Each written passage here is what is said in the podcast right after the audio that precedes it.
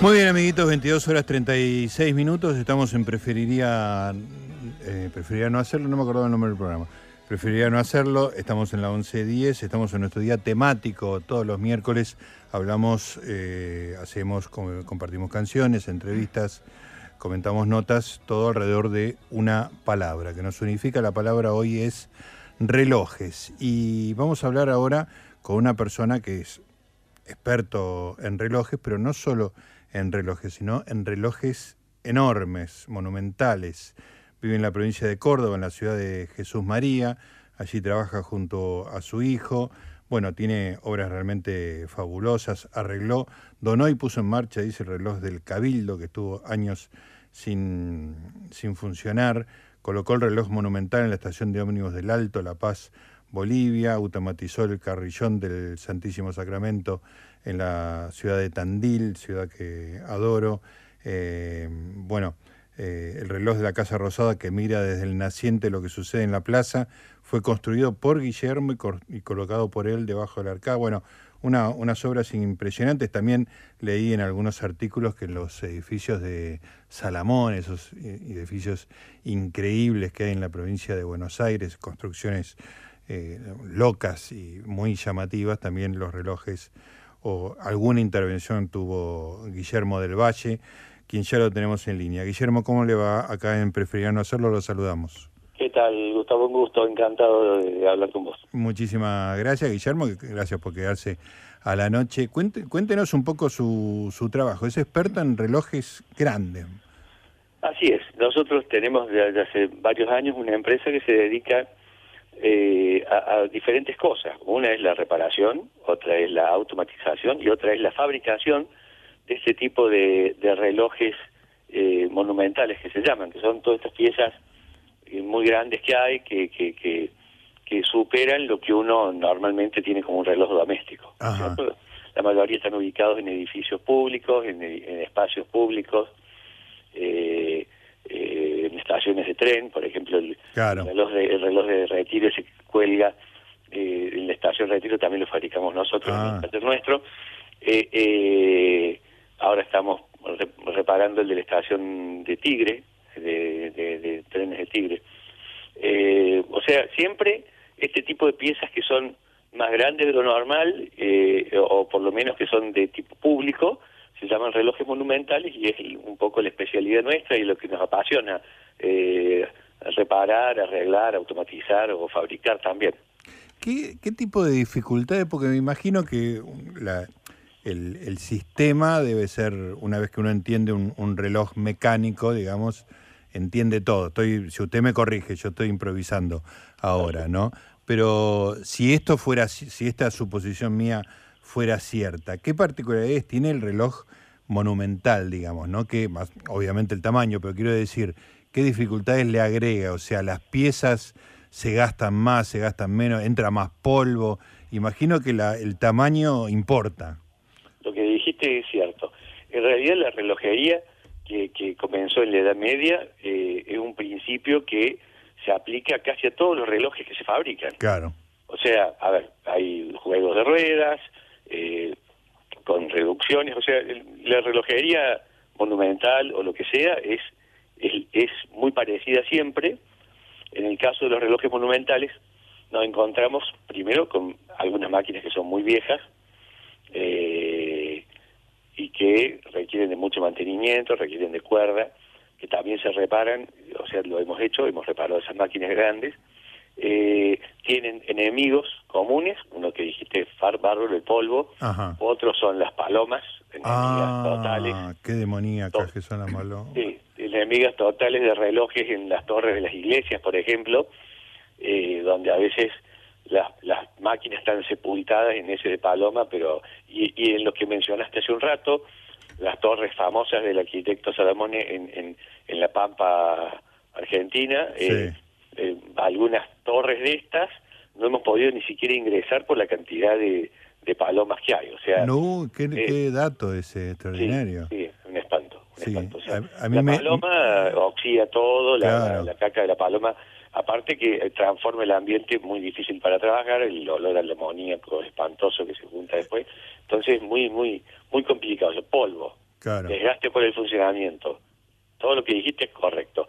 Y eh, le agregamos el enemigo de la paloma, son eh, cuestiones que son importantes cuando hablamos de estas piezas que son enormes, que no tienen mucho aislamiento, hay casos excepcionales, por ejemplo, no sé, ustedes tienen la torre de los ingleses en Buenos Aires, que lo atiende un, querido amigo que es eh, Javier Terenti, que es el relojero de la ciudad de Buenos Aires, eh, ese reloj está totalmente aislado y conservado, o en la legislatura, de la torre de la legislatura que lo atiende otro maestro relojero que tenemos, que es Alberto Selvaggi, que tiene 86 años y él sigue subiendo la torre a darle cuerda a ese reloj todos los días. Guillermo, me da como una pequeña emoción que haya como una sociedad de que se conocen entre todos, que son colegas y se eh, habla con respeto uno de otros. Este, ¿Existe esa camaradería de los grandes relojeros? Sí, sí existe. Algunos más, otros menos. Estos dos casos que te acabo de mencionar son dos casos excepcionales. Javier es un chico que que es más nuevo en el, en el tema de la relojería, pero le apasiona también y es un tipo muy abierto, eh, que siempre estamos trabajando juntos, consultándonos. Alberto Selvadi, que es eh, el relojero de la legislatura que tiene sus ochenta y tantos años y, fue declarado patrimonio viviente de la ciudad de Buenos Aires. Ah, qué maravilla. Eh, nunca sabía que había, patrimonio viviente. Sí, sí, es un dato ese. Fueron, fueron tres, tres personas en esa época que lo, declararon así. Uno era un calecitero, si no me equivoco, el otro era Alberto Relojero y me parece que había una florista también que habían sido declarados así, es una cosa muy curiosa. Qué lindo. Y, y bueno, es él e-, es mi consultor constante, o sea, cada vez que yo estoy en un lugar le consulto a Alberto, él conoce todos los relojes que hay en el país. Que, o sea, sí, hay, hay, hay gente que se abre mucho, hay otros que se cierran mucho y que como que se quieren llevar la, sapiencia de, lo, de, su sapiencia de los relojes a la tumba y, no, la, no la pasan a nadie, o sea, no te topas con relojeros que, que, son muy conservadores, no, no forman a nadie, en el caso de la empresa nuestra, todos los chicos tienen un promedio de 24 años, 25 años, 27 años, o sea, todos son gente joven porque la idea es formar gente que se dedique a esto en el futuro. Y Guillermo, de hecho, tu hijo trabaja con vos. Claro, sí, Alejandro trabaja conmigo, tiene 26 años. Ah, muy chico. Y, sí, pero empezó a los 18 con esto y, le encanta, o sea, el, de hecho, bueno, yo, no sé si le, comentaba la, la producción tuya, estoy pasando un momento de salud medio complicado. Sí, me, me comentó Mechi. Eso, y, eh, y está él que hace cargo de toda la empresa, viajando él, de los relojes, ahora se van la semana que viene a eh, Encarnación, a, perdón, a Ciudad del Este, a un reloj a Paraguay, si es que podemos cruzar, porque tenemos mucho trabajo en Uruguay y en Paraguay, no podemos salir del país todavía. Ah, claro. Eh, pero bueno, qué sé yo, estamos, eh, él se está haciendo cargo de todo. Eh, Guillermo, te, aprovecho, te hago un paréntesis, ¿no? Porque esto del reloj es apasionante, pero tengo un interés particular, a ver si me lo podés resolver. Porque tengo unas palomas que me están colonizando el aire un aire acondicionado, que, que la tengo como una especie de patio interno, este, y claro, es muy incómodo sacarla, y van, digo, hace años que van con las ramitas, hacen el nido. ¿Hay alguna forma de ahuyentar palomas? Hay sistemas con ultrasonido, ah, hay sistemas con, con los famosos pinchos esos de palomas que se ponen, que lo vas a ver en los edificios, que los pinchos son, lo, a veces la paloma es tan alta que los pinchos de esos que se ponen en los edificios, ella aprovecha los pinchos para poner sus palitos y hacer el nido. Acomoda los palitos en el pincho. Chocha, feliz. Entonces lo mejor es la red antipalomas, eso es lo mejor que hay. Ajá. Eh, pero una es un, o sea, una red que no la deja entrar. Claro, es una red ah. especial que vas a ver que, por ejemplo, si vos te fijas en la Casa Rosada por frente, está toda cubierta de una red que no se ve, pero es lo que impide que las palomas aniden en todas las, en todas las columnas, en todas las, las, esculturas que tiene, porque si no sería imposible. Es el mismo reloj de la Casa Rosada, si vos lo ves, está cubierto al frente por una red que es casi invisible, pero que evita que una paloma se pose en el reloj. Claro, claro. Impresionante. Así que te sugiero red la red es lo mejor para cubrir tu aire acondicionado. Gracias. Hola, te hago, soy Laura, te hago una pregunta. Eh, no, quería saber, no sé si sabés un poco de la historia de los relojes en Buenos Aires. Me, pregun- me imaginaba, me preguntaba cuál sería el, el primer reloj que, que se hizo en la ciudad, o sea, el, primer reloj público. o si- Bueno, el, el, el, el- el- por, por, por excelencia fue el del Cabildo, Ujú. anterior a, a 1810. Tiene una historia muy graciosa ese reloj, va, triste, tragicómica, que habla, habla de nuestro de, algunas cosas nuestras. Cuando llegó ese reloj que se compró en la Junta de Sevilla con, con cueros, eh, se trajo este reloj a, a- en cajas, en, en un barco, con las cajas cerradas, y se armó todo, fue una, toda una algarabía al frente del, del, del, del cabildo para atrás de la recoba para, para destapar estas cajas y poner el reloj. Claro. Y venía la máquina, venía la esfera, y en, el- en, la, en la caja donde debían venir las pesas y el péndulo, en la lenteja del péndulo, no venía ninguna de esas cosas, sino que venía contrabando para un negocio, un eh, tendero local. Entonces, El ADN del país estaba ahí. fundacional. Eso, eh, de hecho, está documentado y Sí, el sí. Cabildo, si vos vas, pocos, pocos lo cuentan, pero pero pero existe eso eh, y, y demoraron cinco años en poder traer de vuelta, fabricar las pesas, terminaron de pagar el reloj todo y volvieron a, a poder montarlo, que era una pieza de, de, de una sola cara, muy grande, que había, no te olvides que el Cabildo de, de Buenos Aires es una reconstrucción de fin de, de la década del 40. Ajá. O sea, eh, Claro. El cabildo era más grande, Sí. la torre era más importante y eh, allí hubo ese reloj que te digo de, de, de una cara, después se modificó, se puso uno de cuatro caras, que ese de cuatro caras fue para la iglesia de San Ignacio de Loyola, que eso también lo hemos automatizado nosotros, y bueno, o sea, el reloj por excelencia es ese, después hay relojes curiosos en Buenos Aires, hay relojes muy importantes que no andan, como el de la usina del arte, por ejemplo. Ah, claro, un lugar Pero- tan lindo. Claro, que es uno de los relojes, creo que es el tercer reloj en tamaño, en Ajá. grande. La ciudad tenés primero la Torre de la Iglesia, después la legislatura y después sigue el, el, eh, De la usina. del arte. Sí. No funciona, no hay máquina, está desaparecida la máquina desde hace 50 años. Ese reloj hace 50 años no anda, medio Ah. siglo veo sin funcionar. ¿Y qué costo tendría arreglarlo? Hicimos un proyecto nosotros y de hecho ahora hay la, la la ciudad está en eso. Debe andar, es, porque hay que fabricar una máquina especial, debe andar cerca de los 600 mil pesos por ahí. Ah, Tampoco para- es algo para el- imposible. Para el No, presupuesto no, de la es algo que ciudad. sea- no es algo que sea imposible para No. la ciudad, pero pero pero pero es una pena, verdaderamente es un edificio tan bonito, o sea, ese centro cultural es increíblemente. Sí, maravilloso. Se ha gastado fortunas en eso y no repararon el reloj, o sea, es como que no le dieron importancia Claro. a algo que si vos ves que venís de La Plata eh, por la autopista, lo, lo primero que te choca es el reloj. Claro, sí, efectivamente. Si vas, volves, lo primero que se ve es eso, está muy bien iluminado, la gente de la usina del arte lo iluminó fantástico, pero no anda. Pero estamos hablando de 3 mil dólares. Es un- Nada, Nada, nada ridículo. Con 3 mil, 4 mil. ¿A vos te, ¿Y vos qué, te- qué sensación te da ver relojes que no andan, relojes públicos que no andan, como que te causa así como un dolorcito, dolor. como una cosa de... Básicamente cuando un reloj no anda, por ejemplo, los otros días hubo un- otro medio, eh, sí de Buenos Aires, que se quejó porque el reloj- nosotros reparamos el reloj de la Torre de Constitución. Y salió la nota, Bloom, nos mostraron que no funcionaba. Bueno, en realidad se había cortado la energía eléctrica por eso no- de la torre, por eso no andaba.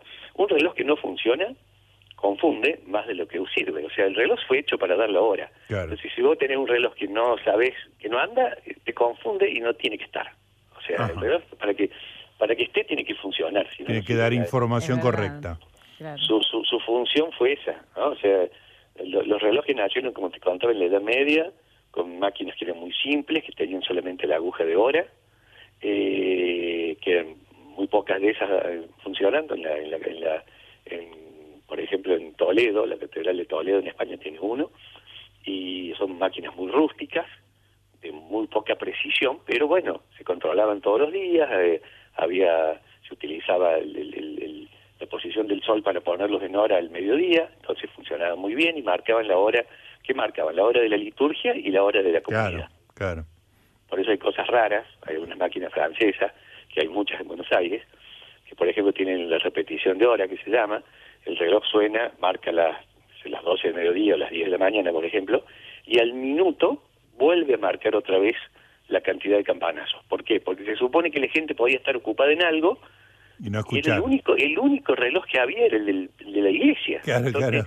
Eh, eh, no había relojes de pulsera, no existía nada de eso. Entonces volvía a marcarte la hora para el que se había perdido, había estado distraído, tú contaba la cantidad de campanas y sabía qué hora era. muy bueno, muy bueno. Y es verdad que va que, que la palabra clock viene, va, yo tenía había, había leído que, que viene de la, de la palabra francesa cloche, que significa como campana como que como que los porque los relojes primero esos que se, se, diseminaban en la ciudad en el medioevo daban eran el anuncio con una campana. No era visual que, que se vea una. No sé eso lo voy a investigar porque no me quedo con la duda. Me, me, mataste me agarraste con una que no sé. Es, es importante saber decir no sé cuando uno sabe. Yo no sé. Y, y pero sí los relojes siempre estuvieron ligados a las campanas o sea, eh, siempre, de alguna forma, eso que te digo yo que eran muy rústicos, a veces marcaban solamente un campanazo a la hora, porque eran, se vuelven a repetir, piezas muy simples, pero siempre estuvieron ligados a los campanarios. Vos recién mencionaste que, por ejemplo, nosotros automatizamos el campanario de la Iglesia del Santísimo Sacramento en Tandil, que, bueno, también es otra especialidad de la empresa nuestra, que es automatizar campanas. En este caso era un campanario muy importante, que casi 4.000 kilos pesa la campana mayor, entonces, eh, siempre están ligados a, a marcar la hora de alguna forma. Una con, la, con la vista, que es la, la aguja, y otra sonora, puede ser una campana, hay campanas timbre, hay montones de campanas, hay carillones que marcan, por ejemplo, la torre de los ingleses tiene la Westminster, que es la del Big Ben, eh, o hay otros carillones más simples, como el del edificio de la prensa en, en, en Buenos Aires. O sea, bueno, Buenos Aires es una ciudad que tiene muchísimos relojes. Claro, claro. Para que tengas idea, Buenos Aires, Santa Fe, Entre Ríos y Córdoba, en ese orden, son las provincias con mayor cantidad de relojes monumentales, donde supera Buenos Aires totalmente en cantidad porque están las iglesias, los bancos.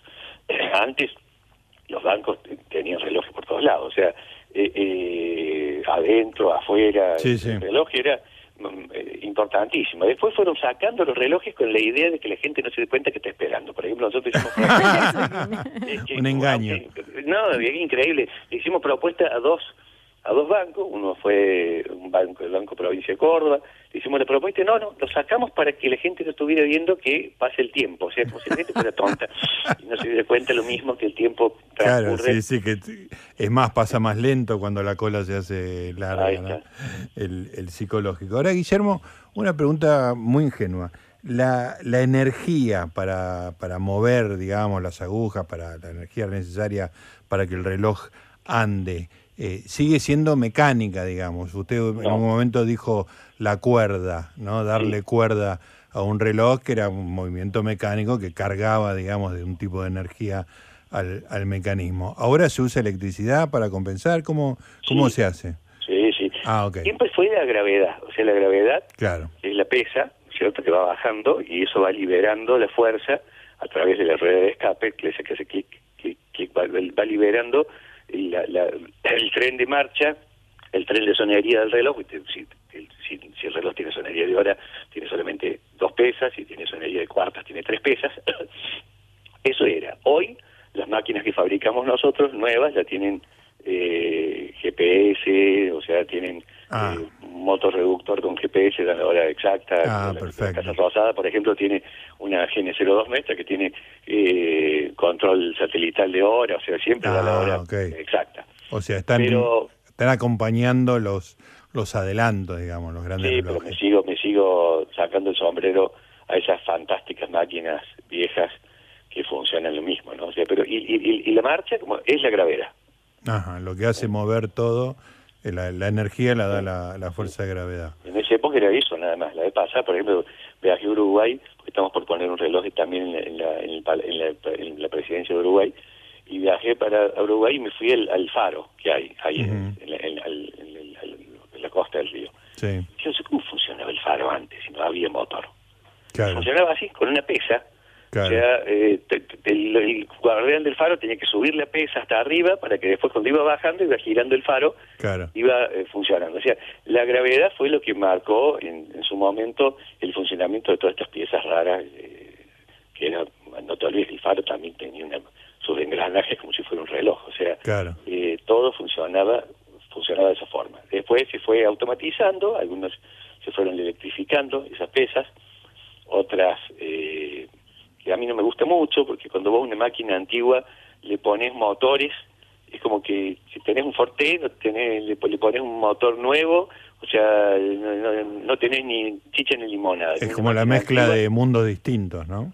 Sí, por eso. O sea, si vos querés, eh, si algún, es muy común, por ejemplo, que las iglesias hoy quieran reemplazar la máquina que está arriba por una máquina eléctrica, básicamente por una cuestión de responsabilidad de que no quieren que nadie suba a la torre a darle cuerda. Y ah, entiendo, claro. Bien, entonces la máquina que se hace, se baja a museo, se expone la máquina antigua y se coloca una máquina nueva arriba. Claro. Eso para mí es preferible que modificar esa máquina antigua. meterle, meterle de prepo un, un, una estructura de otra época, digamos. Claro, porque ya, está, no, ya no tenés ni una cosa ni la otra. Ah, ahí está.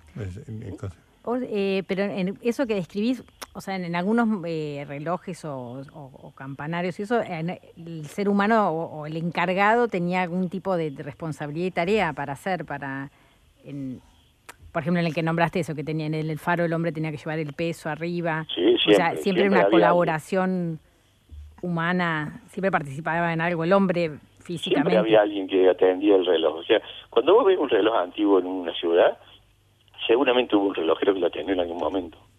O alguien que le entendía, porque tenés que entenderle para subir. No solamente subir la pesa, es escucharlo, limpiarlo, lubricarlo, mantenerlo, ponerlo en hora cuando se sale de hora.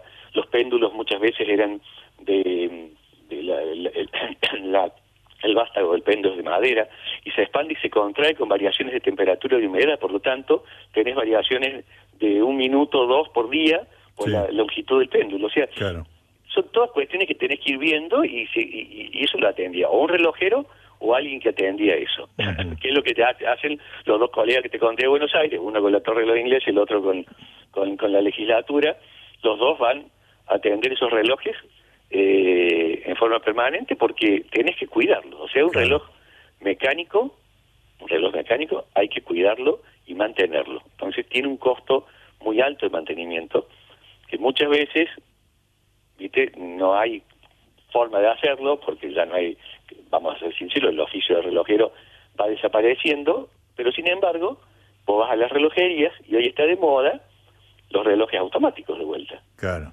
Pero no hay nadie que los arregle. Claro, claro. Es un, eh, bueno, pero si se genera un mercado va, va a volver eh, esa especialidad. Exactamente. Bueno, Guillermo, un reloj digital me está diciendo que ya tenemos que... Sí, te pido disculpas por extenderme mucho. Al contrario, al contrario, Guillermo, fue un placer realmente enorme y si me hubiera podido extender un rato lo hubiéramos hecho porque me quedaron varias preguntas, varios tipos de relojes para charlar. Será en otra oportunidad, eh, seguramente. Guillermo, bueno, espero que se ponga bien prontito y pueda salir a, recorrer el, país y otros países este, con, con los relojes. Por lo pronto ha sido muy amable con nosotros. No, gracias a ustedes por el interés, en serio, y, y por esta oportunidad de poder comentarle a la gente lo que uno hace tan apasionadamente. Muchísimas gracias. Ahí está. Un gusto, encantado. Ahí está el señor Guillermo del Valle, relojero de relojes monumentales. Aprendimos un montón, Laurito, ¿no? sí. Muy claro era el señor, muy claro, muy amable. Me encantó la cofradía de relojeros, eso, que sí, me daban ganas de saber si sabía más de, cómo eran las antiguas hermandades. Y que me hable mal de alguno también. Son las 11 de la noche y ya está el informativo de la 11.10 acá entre nosotros.